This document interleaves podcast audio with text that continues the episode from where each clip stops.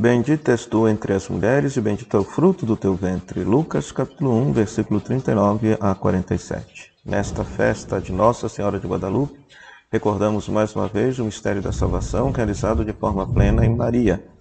No Evangelho de Lucas, o perfeito discípulo de Jesus escuta a palavra, guarda a palavra e a palavra frutifica. Nesta cena de visita, a visita de Maria Isabel, nós vemos que a palavra de Deus produziu fruto em Maria. Por isso Isabel saúda, bendito o fruto do teu ventre. E além disso, afirma, bendita és tu entre as mulheres. Por isso a Santa Igreja venera com muito amor e carinho a Santa Mãe de Deus, porque ela é a perfeita discípula de Jesus.